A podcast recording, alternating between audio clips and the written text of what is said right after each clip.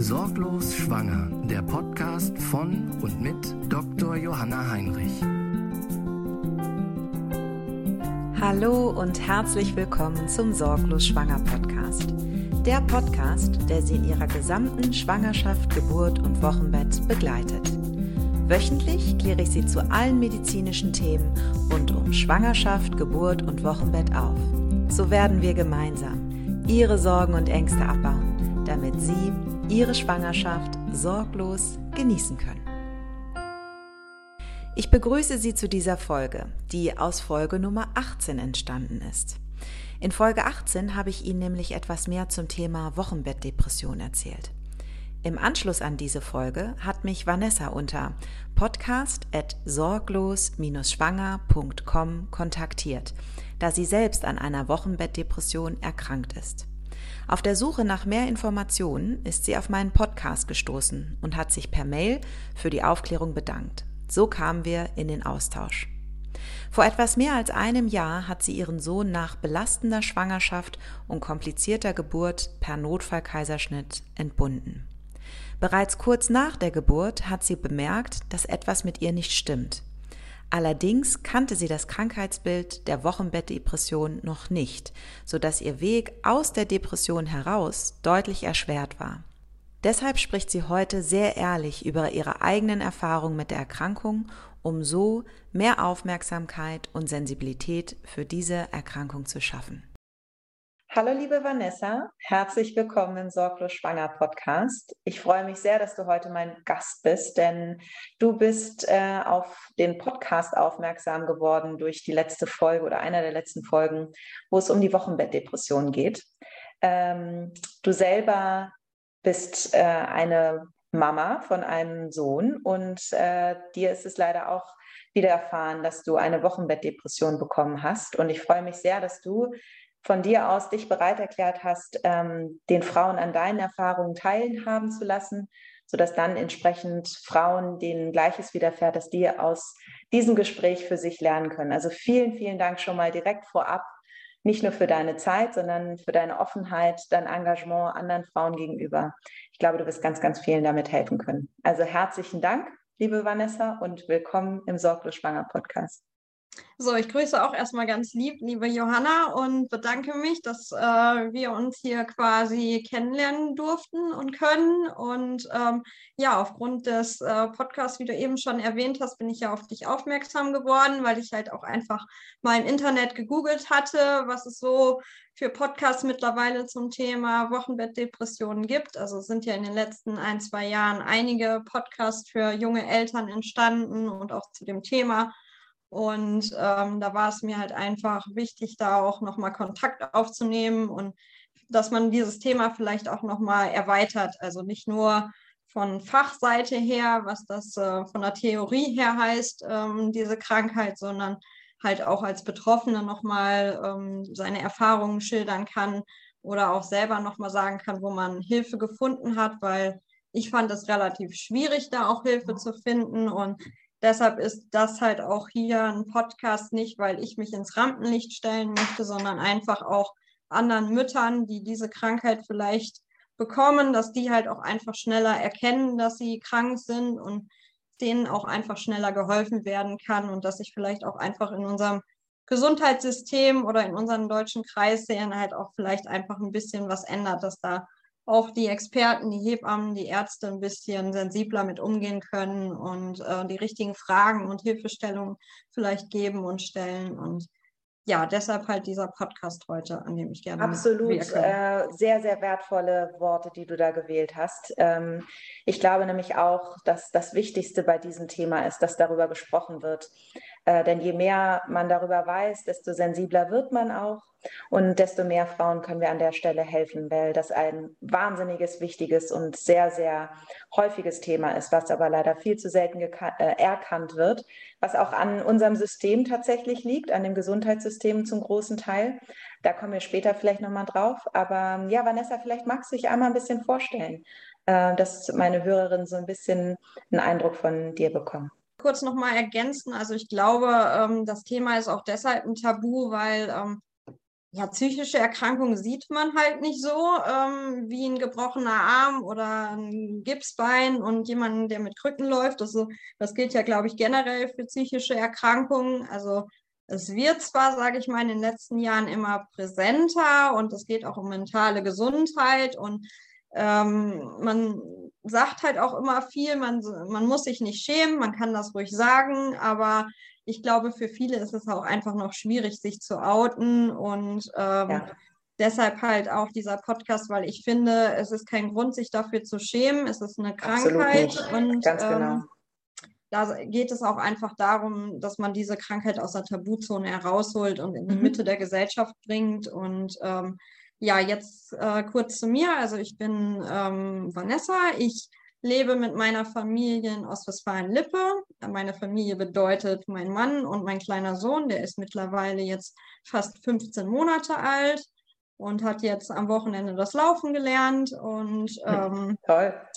Mir geht es jetzt ähm, ja langsam auch besser. Also ähm, ich bin noch in ähm, psychologischer Behandlung. Ich habe von vornherein halt äh, die ambulante ähm, Behandlung be bekommen. Also ich habe äh, nie einen stationären Aufenthalt wegen meiner Depression bekommen oder bekommen müssen, auch keine Psychopharmaka genommen.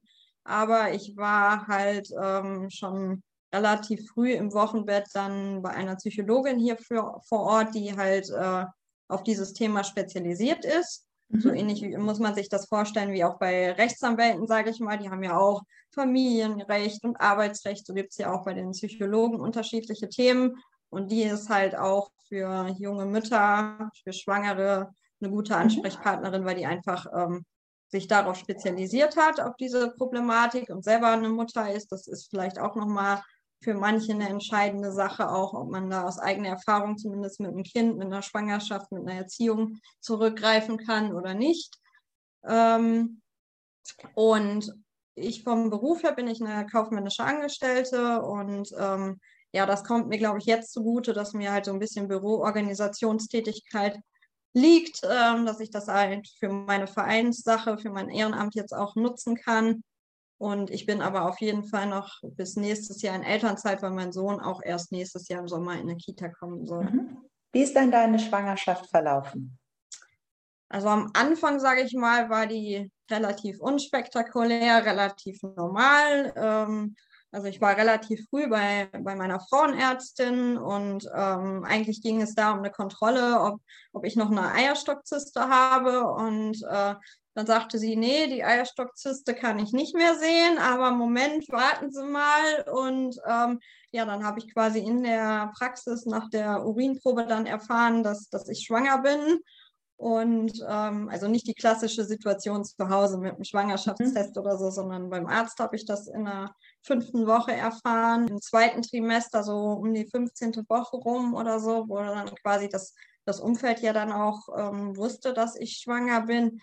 Da traten dann eigentlich die, die Beschwerden auf. Also ähm, ich hatte dann plötzlich auf gar nichts mehr Hunger. Mir wurde irgendwie auch schlecht von allem. Oder ich, ich, mir war eh schon so übel, dass ich gar nichts essen wollte. Und am Anfang dachte ich, weil es auch im Sommer war, es liegt vielleicht an der, an der Wärme, da hat man ja eh nicht so unbedingt Hunger, aber dann ging das auch über Tage nicht, nicht weg mit dieser Übelkeit. Und ähm, das war dann halt auch so schlimm, dass ich dann halt ähm, schon in die Fettverbrennung gegangen bin, den sogenannten Ketonismus, also dass, dass ich quasi von meiner Reserve gelebt habe und mein Kind auch. Und ähm, dann war ich das erste Mal im Krankenhaus, um einfach ein bisschen Nährstoffe über ähm, Tropf zu bekommen.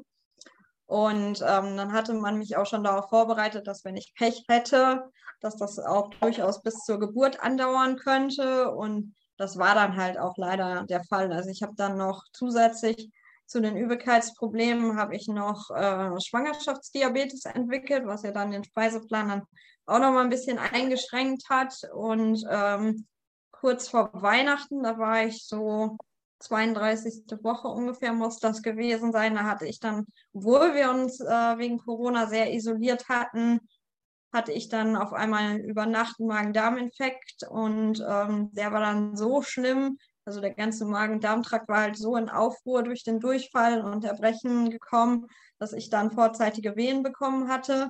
Und dann äh, konnte man im Krankenhaus das aber zum Glück nochmal aufhalten, die Geburt, und ähm, hat mir dann eine Lungengreifung gegeben und mich dann so ein paar Tage da behalten, aber halt stabilisieren können. Und da waren wir dann halt auch sehr glücklich, dass ich Weihnachten nochmal ähm, zu Hause sein konnte, Weihnachten 2020. Und ähm, ja, die Ärzte im Krankenhaus hatten mich dann halt auch so verabschiedet, so wir sehen uns dann ja auch erst im neuen Jahr. Und da hatte ich dann auch ähm, wirklich, glaube ich, nochmal ein paar schöne Tage und habe das auch genossen, so als Bonus quasi, weil es hätte ja auch ähm, vor Weihnachten durchaus die Geburt geben können. Und ähm, ja, dann hat Anton sich dann entschieden, am äh, 24. Januar auf die Welt zu kommen. Also sein Termin war der 6. Februar. Mhm. Und also bei, ganz zeitgerecht dann doch noch geschafft. Ja, genau. Also bei 38 plus 1, also ja, keine schön. Frühgeburt nach Zeit mehr. Die 37. Woche hatten wir ja dann vollendet und ähm, ja, dann gab es einen äh, Blasensprung und es lief eigentlich auch erstmal ganz gut.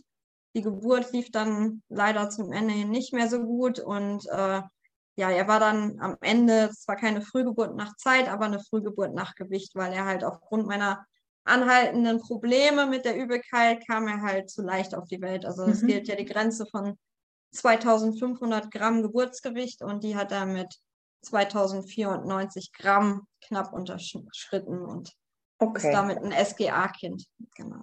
Das heißt, du hattest eine Schwangerschaft, die sehr geprägt war von Übelkeit, du hattest einen Gestationsdiabetes, dann hattest du diesen Magen-Darm-Infekt, der eine vorzeitige Wehentätigkeit ausgelöst hat. Also eine Schwangerschaft, die schon dennoch glimpflich verlaufen ist, nichtsdestotrotz ähm, natürlich auch belastend für dich gewesen war an vielen Stellen zu mehreren Zeitpunkten in der Schwangerschaft. Und ähm, ja, auch dass du beschrieben hast, ne, dass das dein Sohn so zart war, wird sicherlich auch zusammenhängen mit dem Gestationsdiabetes, plus dass du eben die Schwierigkeiten hattest mit der Ernährung. Ähm, und trotzdem kann man schon jetzt so im Nachhinein, es ist natürlich vielleicht auch immer noch mal leichter, ne? aber dass man da schon so ein bisschen schon die ersten Frühwarnsymptome, wo man denkt, oh, das, das, da muss man vielleicht noch mal ein bisschen mehr im Wochenbett Acht geben, äh, durchaus schon in die Wege geleitet worden sind, einfach weil die Schwangerschaft für dich als ähm, belastend auch empfunden worden ist. Ne? Also meine ansässige Gynäkologin ähm, hat das, glaube ich, so jetzt nicht gesehen. Also sie hat mehr so auf die rein körperlichen Fakten geschaut. Also sie, ich würde sie jetzt auch nicht als die empathischste Person ansehen. Fachlich ähm, will ich da nichts sagen, aber mit Empathie hm. ähm, halte ich das schon für schwierig. Und ähm, ja, sie hat halt von Anfang an ähm, eigentlich darauf hingewiesen, dass sowohl mein Mann mit 1,70 Meter als auch ich mit 1,50 Meter ähm, recht klein sind und auch ähm, von der Statur her zierlich. Und ähm, ja, das muss, müsste ja auch im Verhältnis stehen, sozusagen, das Kind und, und unser Körperverhältnis. Und es wäre ja auch verwunderlich, wenn wir jetzt ein Riesenkind ähm, auf die Welt bringen würden. Und ähm, ja, bis zum dritten ähm, Trimester, bis zu dem dritten ähm, Screening äh, zur 30. Schwangerschaftswoche hin, hat sie halt auch ähm, Anton immer ähm, sozusagen auf, auf der unteren Linie gesehen, im unteren Normbereich, aber erst zum Ende hin kippte das für sie, ob er denn einfach nur klein ist oder ob man auch schauen muss, ob er unterversorgt ist, ob er ähm, mhm. wirklich auch weiter äh, wächst und ähm, da ähm, hat sie quasi Mitte Dezember ähm, oder auch nach dem Krankenhausaufenthalt hat sie mich dann engmaschig ähm, kontrolliert im CTG und Ultraschall alle paar Tage. Aber bis zu diesem Zeitraum war sie eigentlich, bis zu diesem Zeitpunkt war sie eigentlich relativ entspannt, ähm, was mhm. das angeht. Das passt dann aber eigentlich auch so, wie du es beschrieben hast, hat deine Frauenärztin, glaube ich, an der Stelle da jetzt keinen, keinen Fehler gemacht, was, was die medizinische Versorgung betrifft. Ähm, das passt tatsächlich auch, ne, wenn Vater und Mutter beide eher klein sind, so wie du es gerade beschrieben hast, dass die natürlich jetzt kein Vier-Kilo-Kind kriegen, ist erstmal was Gutes. Ähm, trotzdem muss man es natürlich bis zum Schluss im Blick behalten. Und äh, du sagst aber auch was sehr Wichtiges. Es ist leider ja auch sehr häufig bei, bei den Frauenärzten in der üblichen Vorsorge, da bleibt halt meistens nicht so viel Zeit. Ne? Ähm, und da darf man dem Frauenarzt gar nicht so einen Vorwurf machen, weil das Gesundheitssystem ja nun mal leider nur sehr wenige Vorsorgetermine vorsieht, dann sind das meistens so zehn Minuten, wo man schnell die körperliche Untersuchung schafft und darüber hinaus bleibt dann einfach nicht die Zeit, um auch auf solche Dinge einzugehen. Und nichtsdestotrotz soll das nichts entschuldigen, sondern es ist natürlich etwas, was unfassbar wichtig ist.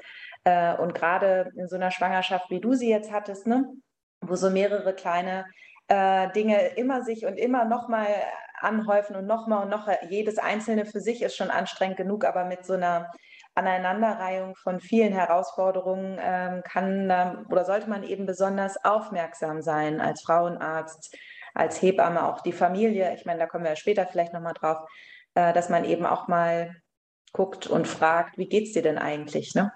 Ähm, ja, ja, also ich, ich habe es schon sehr ähm, stringent nach, nach Checklisten, nach Fahrplan gesehen. Also man, ja.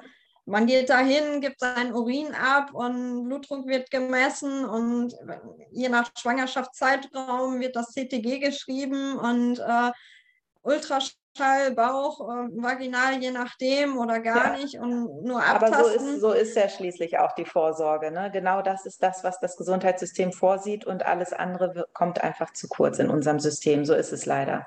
Aber deswegen, ja, versuche ich auch mit, meiner, mit meinem Kurs und genauso auch wie du, ähm, da grundsätzlich was dran zu verändern, dass man da eben auch auf anderen Stellen die Frauen abholt. Ne? Du hast jetzt schon erzählt von, dass, dass deine Geburt mit einem Blasensprung losging. Ähm, magst du mal so ein bisschen von, von der Geburt erzählen, wie du die Geburt erlebt hast? Ähm, also mir ging es an dem Samstag schon nicht so gut. Also da habe ich halt gedacht, ähm, es wären Senkwehen, weil der ET war ja noch zwei Wochen hin und ähm, so wie ich das gelesen hatte, hieß es halt auch, dass Senkwehen durchaus schon mal in den unteren Rücken ausstrahlen könnten. Und ähm, ja, ich war halt Erstgebärde und ähm, habe jetzt nicht unbedingt gedacht, ähm, dass die Geburt jetzt schon ähm, bevorsteht, weil äh, an dem Freitag war ich auch noch bei meiner Frauenärztin gewesen und ähm, da gab es noch keine Anzeichen. Also sie sagte halt auch ein schönes Wochenende und bis Dienstag und ähm, bei, ja, so ist es dann häufig. Ne? Die Babys, die kündigen das nicht unbedingt so an. Äh, übrigens, in drei Tagen geht es dann mal los. Sondern genau. Einfach so, ne? irgendwann Richtung Termin ähm, ist, wird es halt eben, die meisten Kinder kommen nicht am Termin, sondern zwei Wochen davor oder danach. Ähm, so ist es häufig, ne? dann irgendwie Überraschung, jetzt geht's los. Genau, und ähm, ja, mein Gebärmutterhals, der war halt schon seit Anfang Dezember verkürzt, aber stabil verkürzt, sage ich mal. Von daher mhm. ähm, hatte ich da jetzt nicht unbedingt mit gerechnet, aber ja, an dem ähm, Samstag ging es mir halt schon nicht gut und ähm, ja, immer wieder Schmerzen. Ich konnte auch kaum sitzen, kaum laufen, kaum stehen. Also es war den ganzen Tag über schon sehr schmerzhaft und ähm, ja, abends um elf oder so sagte ich dann irgendwie so zu meinem Mann, ähm, ja, schauen wir mal, ob ich schlafen kann und was machen wir denn, wenn das jetzt morgen auch so schlimm ist und so. Ähm, wenn das doch nur Senkwehen sind, eigentlich müssten wir ja dann nicht äh, irgendwie zum Arzt fahren und vor allen Dingen ist es ja Sonntag, aber ja, die Frage hat dann Anton ziemlich schnell beantwortet, weil ähm, ja, irgendwie kurz nach Mitternacht oder so musste ich dann mehrfach auf Toilette, beziehungsweise mir war dann irgendwann dann auch klar, ähm, das riecht nicht nach Urin und das ist anders. Und ähm, dann war mir ziemlich schnell klar, dass es ein Blasensprung war, aber jetzt nicht so schwallartig, aber ähm, es kam halt schon immer mal wieder ein bisschen Flüssigkeit raus. Und ähm, ja, dann haben wir im Krankenhaus angerufen und die sagten dann auch, ja, ähm, packen Sie mal langsam die Tasche und kommen Sie mal langsam rüber, aber ähm, keine Eile. Und ähm, ja, dann sind wir halt hingefahren und ähm, am 24. Januar 2021 waren wir ja noch in, in Corona-Hochzeiten. Und da war es dann auch so, dass ich rund die ersten drei Stunden, also so von 3 Uhr nachts bis 6 Uhr morgens ungefähr, war ich alleine im ähm, Kreissaal.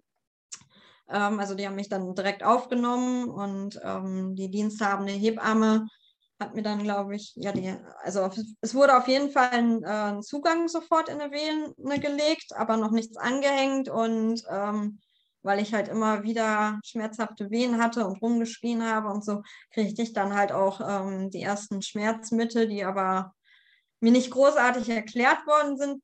Also ich habe in dem Moment auch nicht nachgefragt, ich hatte einfach Schmerzen und äh, die aber auch noch keine große Wirkung zeigten. Und ähm, weil ich halt auch, glaube ich, so rumgeschrien habe vor Schmerzen und so weiter und der Muttermund sich dann, auch wenn ich Wehen im großen Abstand hatte, sich trotzdem geöffnet hat, also bilderbuchmäßig, also diese 1 Zentimeter pro Stunde. Und ähm, dann durfte mein Mann dann ungefähr ab 6 Uhr dann dazu, weil ähm, dann hieß es, ich wäre unter der Geburt. Also in Corona-Zeiten ist das ja ein mhm. ganz wichtiger Begriff, wenn man unter der Geburt ist. Und ähm, ja, wo mein Mann dann kam, dann kam dann die nächste Hebamme, also war Schichtwechsel, das andere war ja die Nachtschicht. Und die, die wir dann kennenlernten, die war ungefähr bis 13, 14 Uhr dann da. Und die hat sich schon häufig bei uns im Kreissaal blicken lassen, nach uns geguckt. Also so wie wir gehört haben, war ich zu dem Zeitpunkt auch ähm, die einzigste Untergeburt. Die Badewanne, die ich ähm, vielleicht ausprobiert hätte, die war wohl belegt, aber es waren jetzt nicht so viele Geburten an dem Sonntag gleichzeitig. Und ähm, von daher hat die auch schon relativ häufig nach uns geschaut oder nach mir geschaut, ob der mhm. Mutter Muttermund sich weiter öffnet und ähm, wegen Essen, Trinken und so weiter. Und ähm, ja. Wie war es denn dann, als der Muttermund ganz auf war? Äh, du warst ja, glaube ich, vollständig, ne?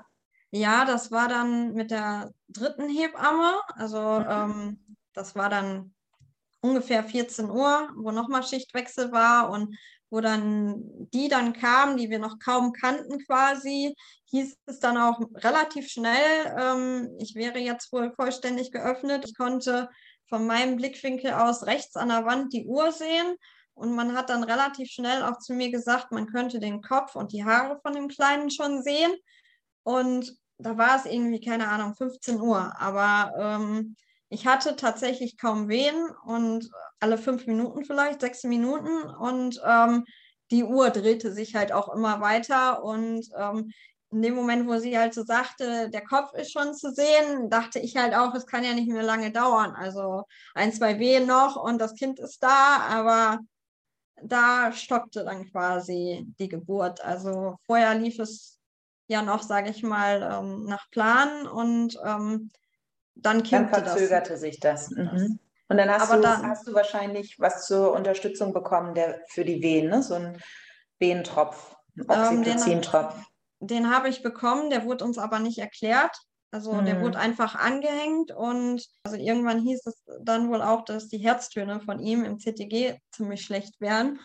Und ab dem Moment weiß ich eigentlich nur, dass es sehr betriebsam im Kreißsaal wurde. Also ähm, Sie hat dann auch versucht, dass ich irgendwie mein Bein anders legen sollte. Da musste mein Mann auch irgendwie was halten. Und ähm, der Assistenzarzt kam dann noch, dann wurde ein Bauchultraschall gemacht, wie rum er denn nun liegt. Und ähm, die Oberärztin wurde dann irgendwann hinzugerufen. Und ähm, dann haben die tatsächlich die Sauglocke versucht, was sie uns aber nicht, also weder im Vorfeld erklärt haben, noch eine Einwilligung eingeholt haben. Die haben es halt einfach gemacht.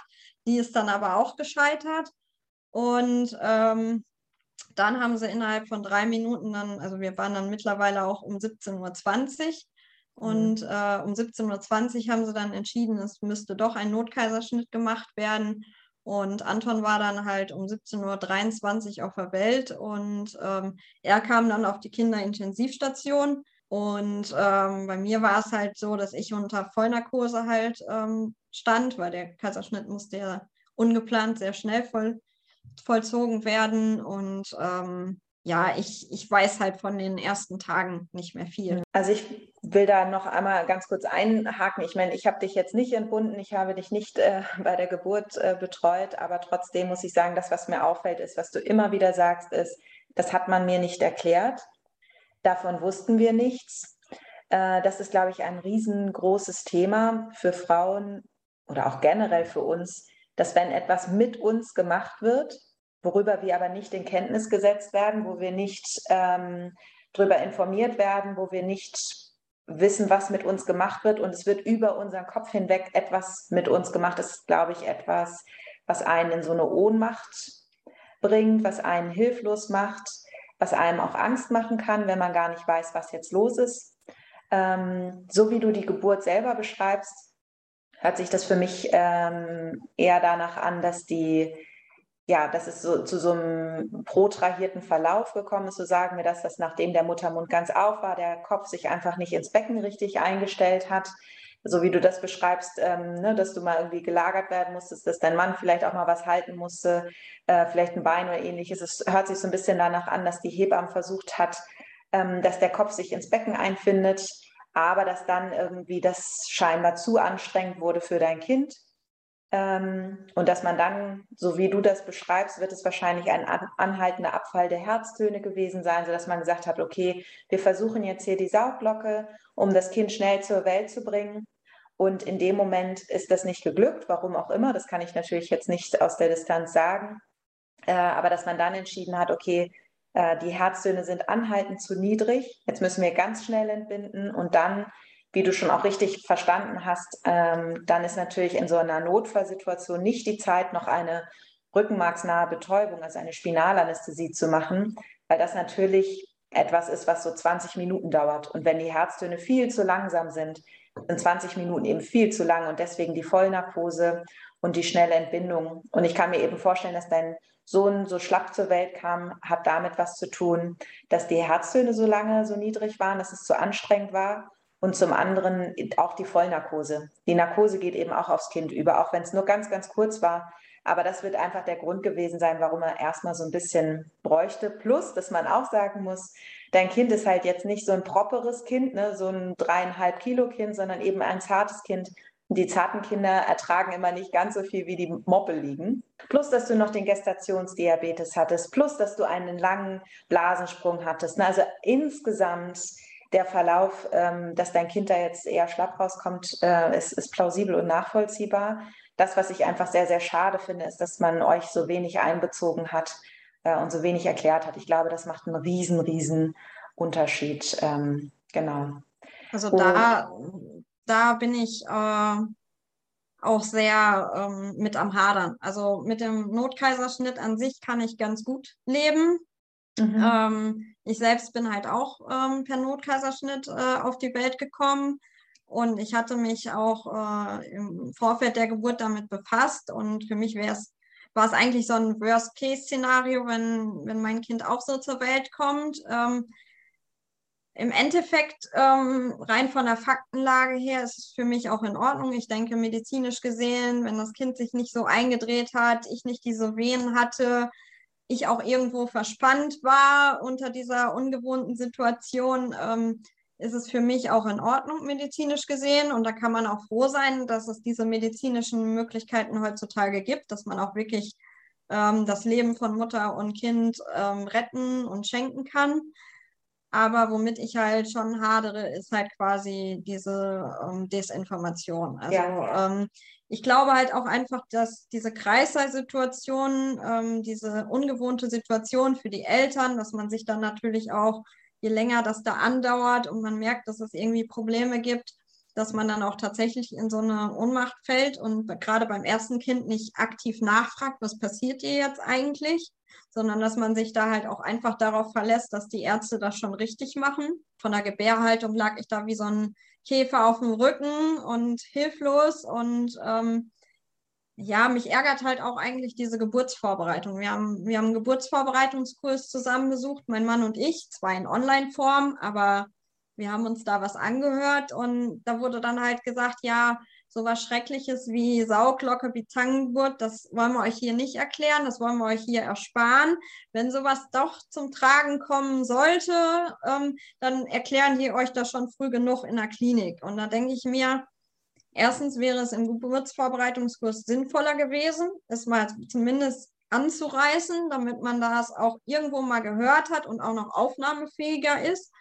Und im Kreißsaal selber denke ich mir, ja, die zwei Sekunden Zeit hätte man auch noch gehabt zu sagen, wir machen jetzt die Sauglocke. Und dafür gibt es auch nur drei Versuche, weil ich weiß genau, dass mein Mann auch ähm, nach dem zweiten oder dritten Versuch ähm, die Oberärztin angeschrien hat, von wegen, ähm, sie solle das jetzt aber auch nicht x-tausend Mal probieren.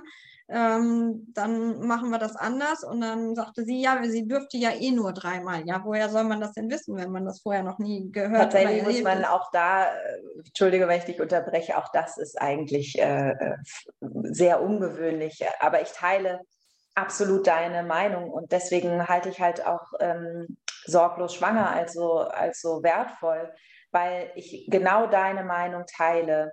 Nur weil ich äh, meine Augen vor etwas verschließe, heißt es nicht, dass es äh, dann nicht eintritt. Und ich sehe es auch genau wie du. Wenn ich nämlich im Vorfeld weiß, in dem Szenario kann vielleicht das passieren und dann erfolgt das und ich weiß schon, was auf mich zukommt, kann ich mich dem gegenüber natürlich ganz anders öffnen, ganz anders einstellen, als wenn ich nicht weiß, was ist das. Man wird im Kreis mit mir nicht kommuniziert und gesagt, so jetzt wird das und das passiert. Und auch gerade äh, das Thema Sauglocke oder Zange ist etwas, ich habe so viele Frauen in meiner klinischen Arbeit erlebt, die äh, zur Geburts-, zum Geburtsplanungsgespräch gekommen sind und gesagt haben, ich möchte gerne einen geplanten Wunschkaiserschnitt, äh, weil man mir im Geburtsvorbereitungskurs äh, Videos gezeigt hat zu irgendwelchen Horror-Splatter-Filmen, zu irgendwelchen schrecklichen Sauglockenentbindungen. All das, sowohl das eine Extrem, ich verschließe komplett die Augen davor, wir sagen dazu gar nichts, hin zu absolutes Horrorszenario, Beide Varianten sind nicht die Normvariante. Auch eine Sauglocke ist eine sehr, sehr oder kann eine sehr, sehr schöne Entbindung sein, sofern man Ruhe in die Situation bringt, sofern man sagt, und da gebe ich dir auch recht, jedes Mal, wenn man eine Sauglocke macht, muss der Gynäkologe das mit der Frau besprechen es ist tatsächlich so vom Gesetzgeber vorgesehen. Wenn die Situation ist, dass der Kopf, und so hast du es eben beschrieben, noch so weit oben ist, dass man entweder einen Kaiserschnitt oder eine Sauglocke machen muss, ist es doch meine Verpflichtung als guter Gynäkologe zu sagen, so wir haben einmal die Möglichkeit, jetzt eine Sauglocke zu machen oder einen Kaiserschnitt und die Frau mit einzubeziehen. Und natürlich gebe ich meine Meinung in der Situation. Ich glaube, ich halte jetzt die Sauglocke für sie am besten, weil der Kopf gut steht, weil er gut im Becken drin ist. Ähm, das wird jetzt schneller gehen als der Kaiserschnitt. Aber wenn die Frau in dem Moment auch zu mir sagt, ich will keine Sauglocke, dann mache ich niemals eine Sauglocke. Genauso ist es so, wenn die Frau sagt, ich will keinen Kaiserschnitt, versuchen Sie es unbedingt so, dann versuche ich auch dem Wunsch nachzugehen, wenn das der Fall ist. Aber das gehört sich so und es ist tatsächlich so steht es auch in der Leitlinie, so sollte man das auch machen. Und, ich, und das ist genau das, was du sagst. Ähm, der, dass du gesagt hast, die Situation an sich, dass du jetzt einen Kaiserschnitt bekommen hast, ist gar nicht das Schlimme. Du hast dich damit im Vorfeld auseinandergesetzt, naja, wenn es so kommt, dann kommt es so. Und dann bin ich dankbar dafür, dass Ärzte das Beste für mich und mein Baby in der Situation machen, wenn es denn so sein sollte. Aber die Situation, dass über deinen Kopf hinweg etwas mit dir gemacht worden ist, was nicht mit dir kommuniziert worden ist, das ist halt das große Thema. Und ich glaube, auch das ist ein Riesenanteil davon, dass man jetzt auch nicht im Nachhinein mit dir nochmal gesprochen hat, ausgiebig, ähm, was da eigentlich genau passiert ist und dass man nochmal die Geburt mit dir durchgesprochen hatte im Krankenhaus. Das sind alles so Komponenten. Wenn das erfolgt, dann und die Frau dafür ein Gefühl bekommt und, und es nachvollziehen kann, dann macht man ganz viel präventiv, dass eben keine Wochenbettdepression entsteht. Also da sagst du all diese Dinge, die du, die du da erwähnst und auch vielen Dank da nochmal, dass du so offen und ehrlich deine Erfahrungen da teilst.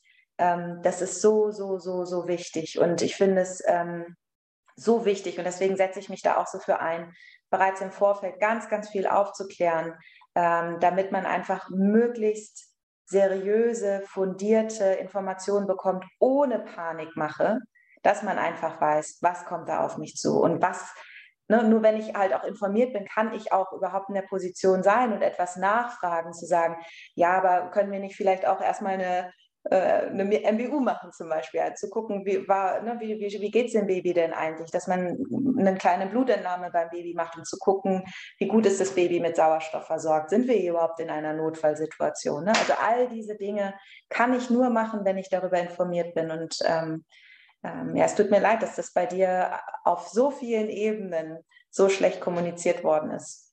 Ja, ich finde es halt auch, ähm, ja, schade, dass quasi in Deutschland quasi jede Frau im Grunde genommen einen Geburtsvorbereitungskurs besucht oder besuchen kann, weil er ja auch von der Krankenkasse übernommen wird.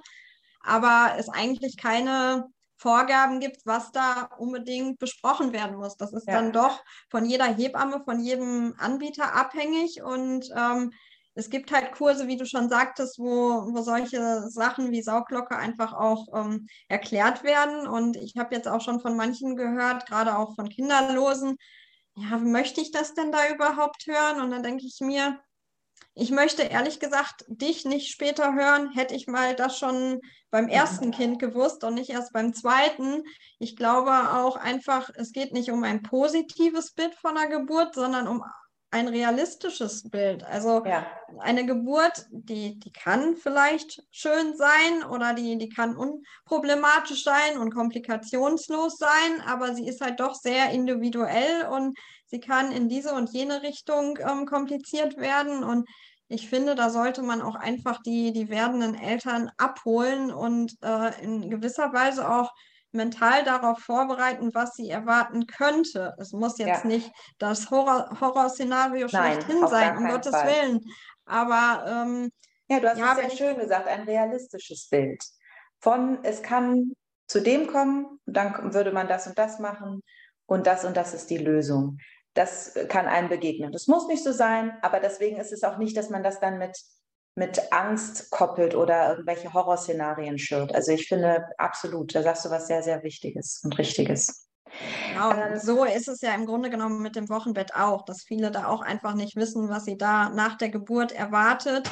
Und ähm, ich möchte noch kurz einhaken, also die Geburtsklinik hat uns tatsächlich, ähm, wir waren ja dann noch eine Woche im Krankenhaus, weil mein Sohn ja dann auch ähm, noch betreut werden musste. Haben die auf unseren Wunsch hin die Oberärztin, die mich operiert hat, noch ähm, kommen lassen. Aber die hat im Grunde genommen nicht uns ihr Vorgehen erklärt, sondern was sind denn ihre Fragen? Bloß das war halt viel zu früh. Also so weit mhm. waren wir noch gar nicht, um, um da die Fragen zu stellen. Und ähm, ja, ich habe dann Monate später, wo ich das halt auch erfahren hatte, dass man neben dem Arztentlassungsbrief auch einen vollständigen Geburtsverlaufsbericht und so weiter anfordern kann, dann habe ich mir den halt schicken lassen, also angefordert, Porto bezahlt und so weiter, Kopierkosten und den dann auch mit meiner Gynäkologin und mit der Hebamme besprochen. Ähm, aber da war ich auch schockiert. Also, dass ähm, ja vieles einfach handschriftlich äh, in heutigen Zeiten da drauf stand. Also, man muss die Handschrift erstmal entziffern, dann muss man die medizinischen Begriffe kennen und in den entscheidenden Momenten wurde da halt auch nur drauf geschrieben, dass der Wehentropf zum Beispiel angehängt worden ist, aber nicht äh, um wie viel Uhr der dann in der Dosis, auf welche Dosis erhöht worden ist. Und da sagte man mir dann zum Beispiel auch, ja, das muss man auch nicht. Also das, das wäre zwar das absolute Minimum, was da jetzt bei mir dokumentiert wäre, aber mehr müsste man auch nicht. Und das finde ich dann halt auch so, gerade was den Patientenschutz angeht, finde ich das auch äußerst schwierig, dass man das nicht mhm. genau festhalten muss, was denn da auch, auch da äh, verabreicht wurde. Äh, genau, auch da muss man sagen, das äh, sollte so nicht sein. Natürlich gehört da eine Dosierung rein, da gehört eine Uhrzeit rein, da, also das, äh, aber gut, das ist nochmal ein ganz anderes Thema. Da will ich gar nicht so konkret draufgehen. In Anbetracht der äh, fortschreitenden Zeit ähm, würde mich jetzt nochmal interessieren, wie äh, hast du dein Wochenbett erlebt, Vanessa, und wann und was für Symptome hast du bei dir wahrgenommen, wo du das Gefühl hast, irgendwas stimmt hier nicht, wo es dir selber irgendwie bewusst wurde? Also ich hatte schon im Vorfeld Respekt vom Wochenbett. Also das war mir halt auch hängen geblieben, dass, äh, wie der Name schon sagt, dass man mehrere Wochen dann halt auch im Bett sein soll oder zumindest jetzt nicht äh, groß Sport treiben soll, also wirklich auch Schonung. Ähm, das hatte ich schon so im Hinterkopf und auch erwartet. Was ich allerdings nicht erwartet habe, ist, ähm, ja, dass es mir einfach nicht, nicht, nicht gut ging. Also es war ein absolutes Wunschkind und ähm, ich hatte mich halt immer wieder in der Schwangerschaft motiviert und gekämpft, so dass das ähm, Pünktchen dann auch ja ähm, gesund auf die Welt kommt und dass das alles gut geht und dass wir das schaffen und so weiter. Und dann hätte man ja eigentlich ähm, denken können, wenn aus Pünktchen dann nun Anton wird und ähm, er auf der Welt ist ähm, und man ihn auf den Arm nehmen kann und so weiter, dass, ähm, dass dann das Glück perfekt ist. Die Familie ist also da und ähm, alles ist gut, aber ähm, so war das nicht. Also ich, ich hatte keinen Bezug zu meinem Kind und ich habe mich auch nicht so gefreut, die Welt wie in so einem Nebel wahrgenommen und eigentlich nur so funktioniert. Also ähm, aufgrund der körperlichen Probleme hatte ich halt auch keinen Milcheinschuss und ähm, dann war er halt ein Flaschenkind und äh, mein Mann und ich uns dann auch abgewechselt und gewickelt und also so, sage ich mal, ihm fehlte jetzt an nichts. Ne? Also er hatte mein Mann und mich die ersten Wochen um sich, hatte Kleidung und mit Spielzeug haben sie ja in dem Alter noch nichts am Hut, aber das ähm, Gefühl fehlte, die Beziehung. Ja. Das, ähm, da, also so wie du es beschreibst, ist es nicht äh, das, was man im Vorfeld gedacht hat, was sich automatisch einstellt, das absolute pure Glück ähm, stellte sich bei dir nicht ein, sondern es war ein Funktionieren und äh, das ist jetzt mein Kind, ich, ich kümmere mich, ich wickel es, ich füttere es, es soll warm sein, aber das hat alles so einen funktionalen Charakter und keinen keinen liebevollen, engen Kontakt. Kon ja, Charakter. ja, und ähm, ich konnte halt auch sofort wieder normale Kleidung wie vor der Schwangerschaft anziehen. Also da hatte ich mental auch Probleme mit, weil ich habe halt insgesamt nur so rund fünf Kilo zugenommen und ich hatte halt im Oktober irgendwann einfach Bauch gehabt ein bisschen und brauchte andere Kleidung. Ich sah aber nie hochschwanger aus. Und dann war das Kind auf der Welt. Ich konnte wieder alles essen und trinken wie vorher auch. Also es war tatsächlich mit der Übelkeit und dass ich keine Kohlensäure mehr vertragen habe. Das war plötzlich von jetzt auf gleich tatsächlich, wie die Ärzte mir das versprochen hatten, war das weg.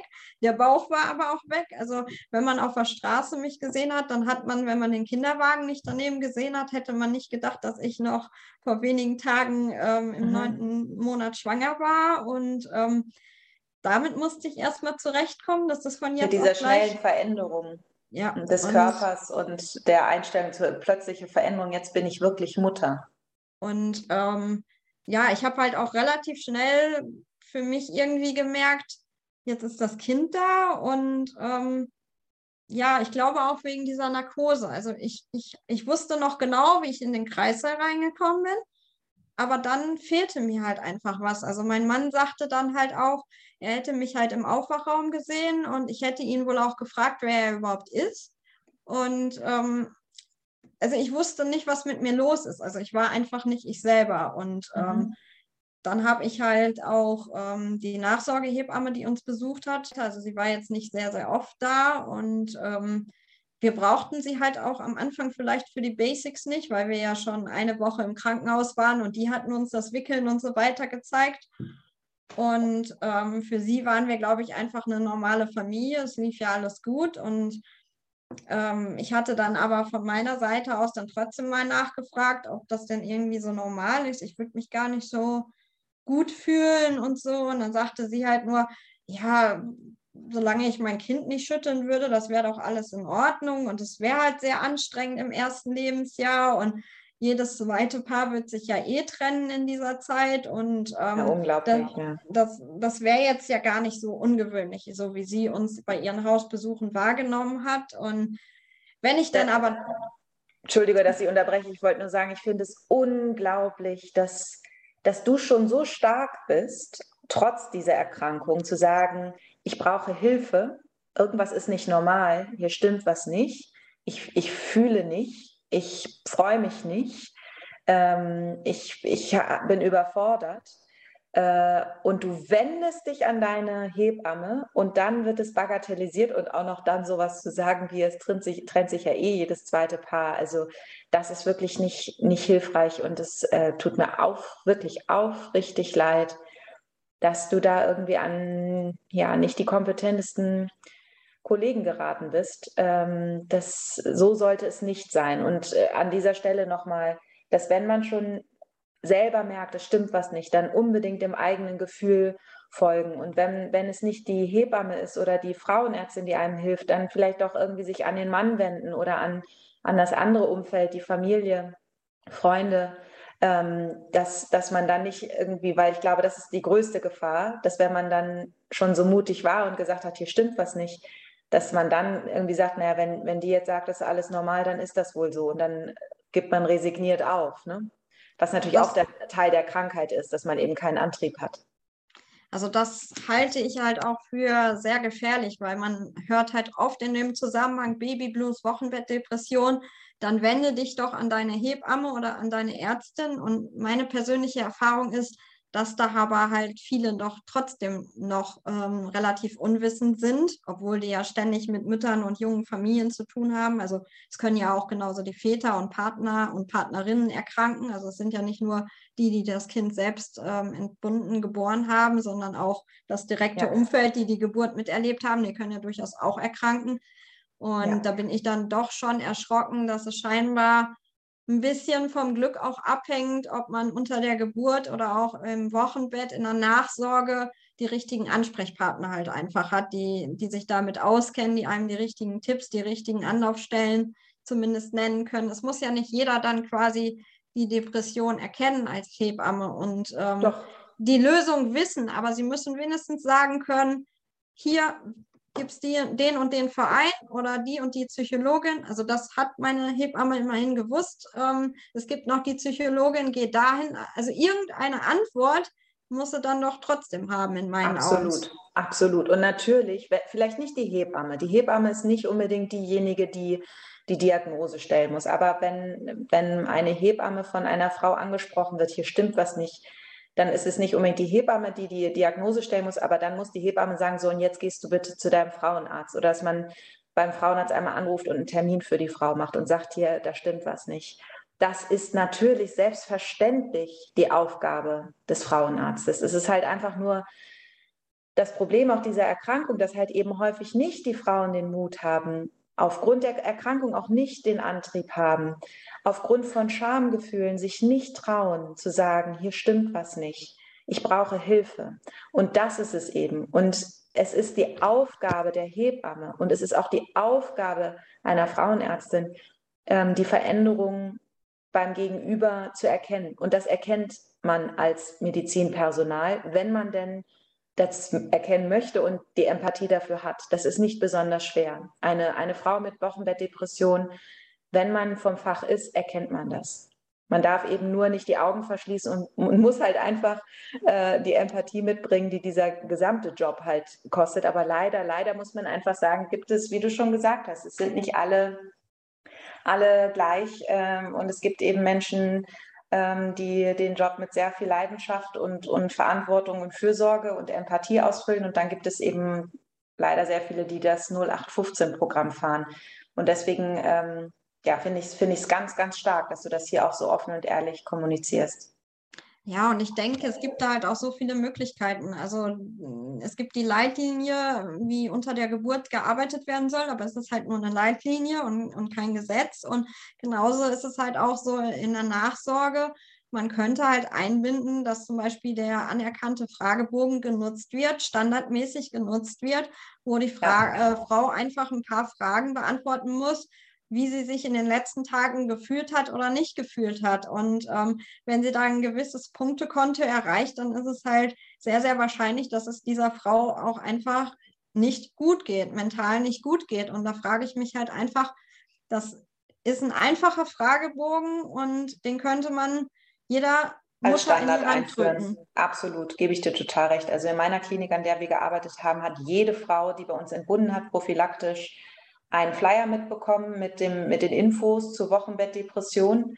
Auch nochmal mit, mit dem Hinweis, ist es vielleicht jetzt nicht relevant, aber es könnte durchaus relevant werden und auch nicht unbedingt nur, das hatte ich ja auch in meiner letzten Podcast-Folge da zu diesem Thema gesagt, nicht nur in den nächsten sechs bis acht Wochen, sondern innerhalb des nächsten Jahres. Und es genau wie du auch sagst, kann auch sein, dass der Partner daran erkrankt und die Frau nicht. Also auch da muss man einfach, muss einfach mehr kommunizieren, äh, mehr darüber, ähm, ja, das, das Enttabuisieren dieses Thema, sodass einfach alle äh, aufmerksamer werden. Ähm, ähm, ja, da würde ich auch noch ganz gerne einhaken. Also es kann, kann halt auch der Partner sein und es kann halt auch gerade um den ersten Geburtstag, wo sich das Geburtserleben nochmal jährt, da ja. kann es auch nochmal richtig schlimm werden oder erst aufbrechen. Oder es kann sogar auch sein, dass wenn man dann nochmal schwanger sein sollte und nochmal eine Geburt ansteht, dass es vielleicht dann sogar ähm, erst auftaucht. Absolut. Absolut, ja. Vielen Dank auch nochmal, dass du das nochmal so deutlich machst. Da gebe ich dir total recht, genau so ist es. Ja. Was hat dir denn geholfen, die Erkrankung zu therapieren? Also ähm, zum Glück war ich, wie gesagt, in der Lage, ähm, ja, nach Hilfe zu fragen, beziehungsweise halt auch von der Technik oder vom Sprachlichen her so, dass ich dann einfach geguckt habe, irgendwie im Internet oder in Büchern, keine Ahnung. Ich ich hatte dann einfach irgendwie auch noch nicht so richtig die Ahnung, was ich als Suchbegriff eingeben muss, aber irgendwie ist mir dann doch ähm, der Verein, Verein, Schatten und Licht und ähm, der eben angesprochene Fragebogen unter die Füße gekommen. Ich glaube, das war der Rossmann-Ratgeber von dem Babyclub. Und dann habe ich diesen Fragebogen einfach mal gemacht und dann habe ich auch festgestellt, okay, Mein Gefühl trügt mich also nicht. Also die Punkte sagen hier eine eindeutige Sprache. Und ja, dann habe ich halt auch ähm, die Psychologin aufgesucht, die ich im Vorfeld der, äh, der Geburt schon mal aufgesucht hatte, weil ich halt im Geburtsvorbereitungskurs auch schon gemerkt hatte, die anderen sind nicht so sorgenvoll wie ich. Und mhm. eigentlich war das so, dass ich gesagt habe, es ist okay. So, wir, wir schauen mal, wie die Geburt wird und so. Und dann im Nachhinein, also da, das war einfach zu too, too much. Also mhm. in Summe ja. war das einfach zu viel. Und ähm, ja, dann habe ich halt die Psychologin aufgesucht und ähm, bin da bis heute ab und an in der Gesprächstherapie. Und die hat mir halt geholfen, quasi meine Gefühle einzuordnen. Ähm, wie ist es bei anderen? Ist, was ist gesellschaftliche Erwartung? Was musst du wirklich? Ähm, wofür ähm, musst du dich rechtfertigen, wofür nicht? Also so im Grunde genommen hat sie mal, hat sie das auch ein bisschen eingeordnet, dass ich, dass ich mhm. einfach die Mutterrolle auch ein bisschen besser verstanden habe, weil sie sagte halt auch zu mir, es wäre eine Anpassungsstörung, also ähm, eine Anpassungsstörung in dem Sinne, dass ich halt halt Mutter bin, eine neue Rolle in mhm. meinem Leben angenommen habe. Und ich glaube, da spielt halt Corona auch nochmal eine ganz große Rolle, weil wenn man so auf die letzten zwei Jahre zurückblickt, ich hatte die Schwangerschaft, die Geburt und jetzt auch die ersten Lebensmonate immer unter Corona-Bedingungen. Das heißt, nicht nur mein eigenes Leben hat sich komplett geändert, sondern auch die Welt um mich herum. Also man konnte halt auch einfach nicht mehr so mit Freundinnen irgendwo durch die Stadt bummeln, Kaffee trinken gehen, Eis essen gehen, weil halt mit Corona das einfach mit Kontaktbeschränkungen und geschlossene Läden einfach nicht mehr möglich war, nicht mehr angesagt war. Vielleicht wollte man das halt auch nicht. Man hat sich ja auch gerade wenn man schwanger ist und noch keine Impfung vorhanden und es einem eh nicht so gut geht, hat man sich natürlich auch zurückgezogen. Und mir fiel es dann aber auch schwer, jetzt wo, wo das Kind da war, wo man geimpft ist und so weiter, fiel es mir aber auch schwer, wieder mehr Kontakte ähm, ein, einzugehen. Und wir haben auch festgestellt, es wollten auch uns gar nicht so viele besuchen. Also sonst denkt man ja vielleicht, äh, die Bude wird eingerannt, weil alle das Kind kennenlernen wollen. Also man muss auch sagen, da war es mit Corona so, man musste eher den Leuten anbieten, von unserer Seite ist es okay, wir können mal spazieren gehen oder ähm, wenn ihr euch testet oder eine Maske aufsetzt oder so, ihr könnt gerne mal kommen. Ähm, da merkte man halt auch eine gewisse Distanz, dass da nicht jeder so wusste, wie geht man jetzt damit um. Es ist ein Neugeborenes, so ein, Kind, was noch nicht so viele Abwehrstoffe hat. Und ähm, ja, auch später dann. Also ich bin halt ein offener, direkter Mensch und ich wusste halt, dass es mir nicht gut geht. Und ich habe dann halt auch ähm, kein Geheimnis draus gemacht und das auch kommuniziert, mir geht es nicht gut. Da muss ich halt auch sagen, da war das Umfeld ähm, auch mit überfordert. Also mhm. ich glaube, ähm, man das möchte natürlich auch in der, in der Gesellschaft, ne? sobald es um psychische Erkrankungen geht, ist genau das, was du anfänglich gesagt hast. Einen gebrochenen Arm, den sieht man, äh, damit kann ich umgehen, aber so eine psychische Erkrankung kriegt halt sofort so einen Sticker aufgeklebt. Ne? Ja, und ich glaube, manche wollten es auch nicht sehen. Die wollten halt das harmonische, glückliche Familienbild irgendwie für sich haben. Und andere, die wussten dann halt auch nicht, ja, was soll man darauf jetzt antworten, was soll man für einen Ratschlag geben. Also egal, ob das jetzt ähm, selber eine Person ist, die psychisch krank ist oder ob das ähm, auch Familien, auch Mütter waren oder ob das Kinderlose waren.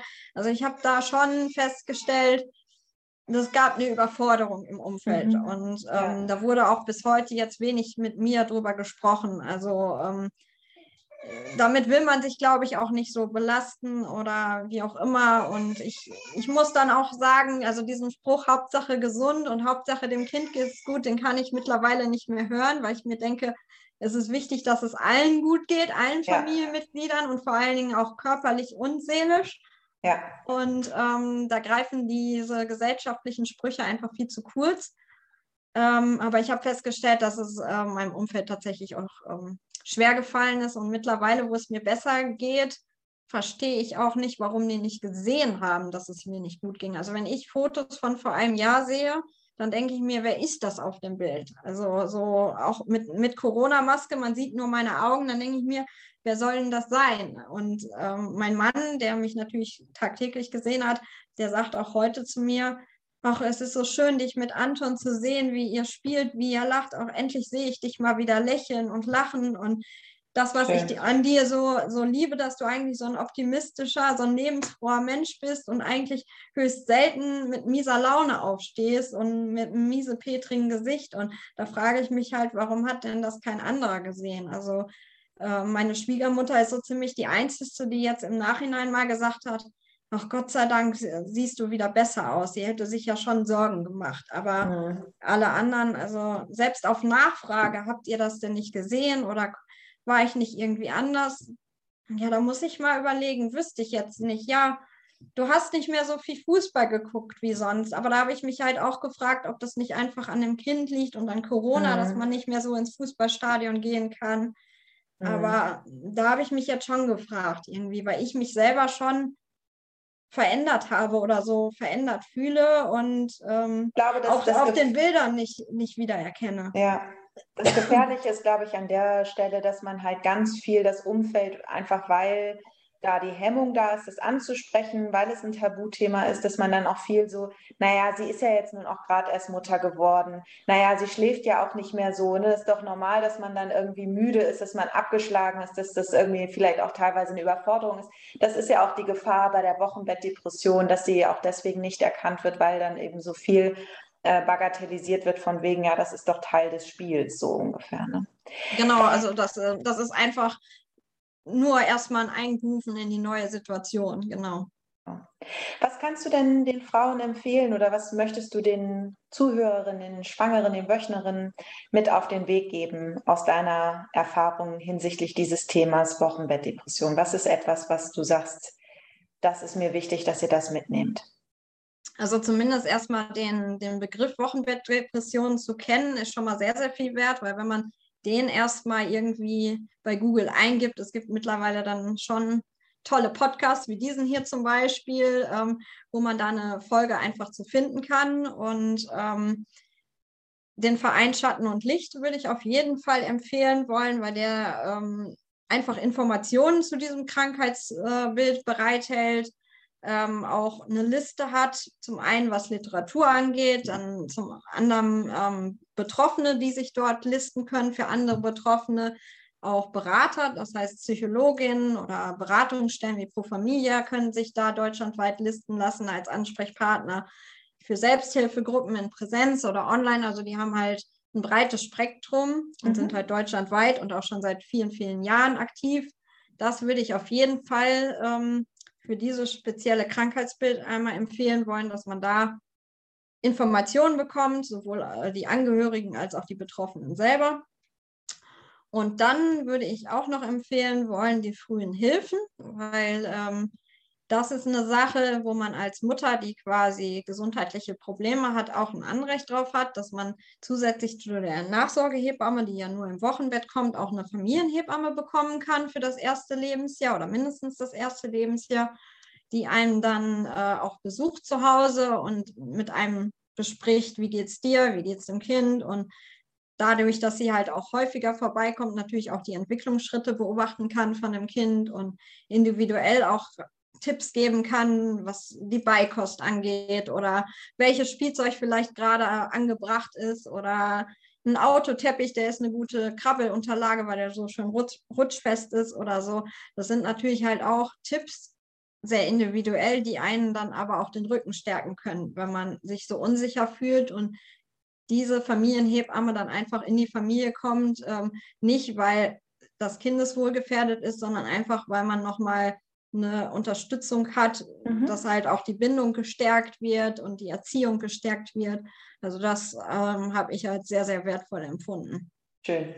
Und ich denke, was ich einfach gern noch mal mit auf den Weg geben möchte für alle, die jetzt zuhören, dass äh, man sich auf gar keinen Fall äh, wegen dieses Krankheitsbildes schämen sollte, sondern im Gegenteil, das ist eine Erkrankung, äh, die einfach Aufmerksamkeit bedarf. Und wenn man Veränderungen bei sich bemerkt, diese unbedingt ähm, kommunizieren, mit wem auch immer, aber sich unbedingt Hilfe holen und nicht denken, ah, das ist, das ist Teil des Spiels, das ist doch normal.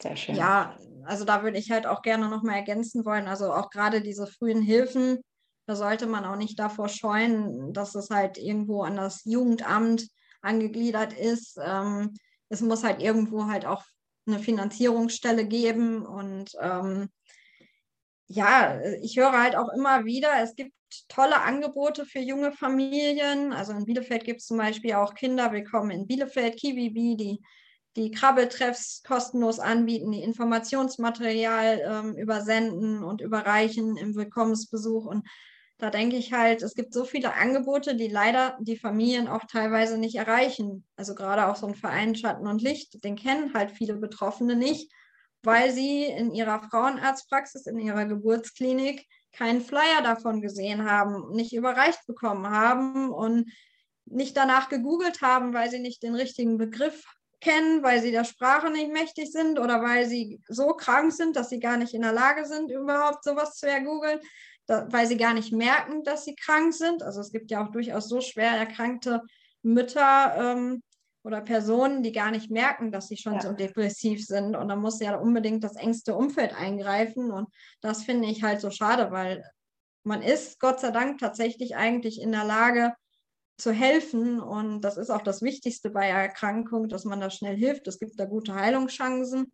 Natürlich ist es leider mit Wartezeiten auch gerade in so stationären Einrichtungen verbunden. Die gibt es nicht an, an jeder Ecke und en masse, aber prinzipiell hätte man schon die Möglichkeit, diese Erkrankung zu lindern und zu heilen. Und da finde ich es halt einfach schade, dass es oft an der fehlenden Information scheitert. Ja.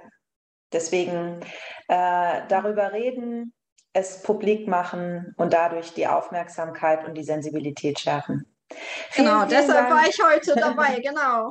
genau, das ist vielen, vielen Dank deshalb, Vanessa, dass du, dass du bereit warst, das heute deine persönlichen Erfahrungen zu teilen. Das ist, ähm, glaube ich, für sehr, sehr viele Frauen sehr wertvoll. Danke, dass du so offen warst, so ehrlich warst, so transparent warst. Ähm, da gehört äh, viel Charisma zu, viel Mut. Ich finde das ganz, ganz groß und ganz stark. Ich freue mich auch sehr, dass es dir so gut und sehr viel besser geht äh, als sicherlich noch vor einem Jahr. Und ähm, ich wünsche dir und deinem Sohn, deiner Familie von Herzen das Allerbeste. Und, ja, äh, vielen Dank. Von daher, ich hoffe, dass solltest du dich nochmal für eine Schwangerschaft entscheiden, dass es dann vielleicht deutlich besser läuft. Und ähm, ja, von Herzen nochmal alles Gute und vielen Dank, dass du hier im Podcast warst. Ja, ich danke auch nochmal. Vielen, vielen Dank, liebe Johanna. Und ähm, ja, an alle da draußen. Ich hoffe, ähm, euch damit weitergeholfen zu haben. Ganz bestimmt. Danke.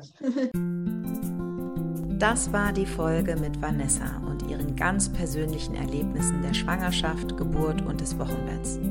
Ich finde es sehr stark von Vanessa, dass sie heute, wo es ihr wieder gut geht, bereit war, über die Erkrankung Wochenbettdepression zu sprechen. Sollten Sie jetzt bei sich oder bei jemandem in Ihrem Umfeld Symptome wiedererkennen, dann holen Sie sich bitte unbedingt Hilfe. Sie können sich an Ihren Frauenarzt, Ihre Hebamme, entsprechende Vereine oder auch sehr, sehr gerne bei mir melden. Hauptsache, Sie machen sich bemerkbar. Auch bei jeder anderen Frage zu Ihrer Schwangerschaft können Sie sich gerne bei mir melden. Tragen Sie sich hierfür gerne unter www.sorglos-schwanger.com für ein Kennenlerngespräch mit mir ein. Damit der Podcast sich weit verbreitet und so möglichst vielen Frauen geholfen werden kann, würde ich mich sehr über eine 5-Sterne-Bewertung freuen. Teilen Sie auch gerne diesen Podcast, denn so werden wir durch die Beantwortung all dieser Fragen Ihre Sorgen und Ängste gemeinsam abbauen, damit Sie Ihre Schwangerschaft sorglos genießen können. Weitere Informationen zu mir und meinem Kurs Sorglos Schwanger finden Sie unter www.sorglos-schwanger.com. Ich freue mich auf Sie. Ihre Dr. Johanna Heinrich.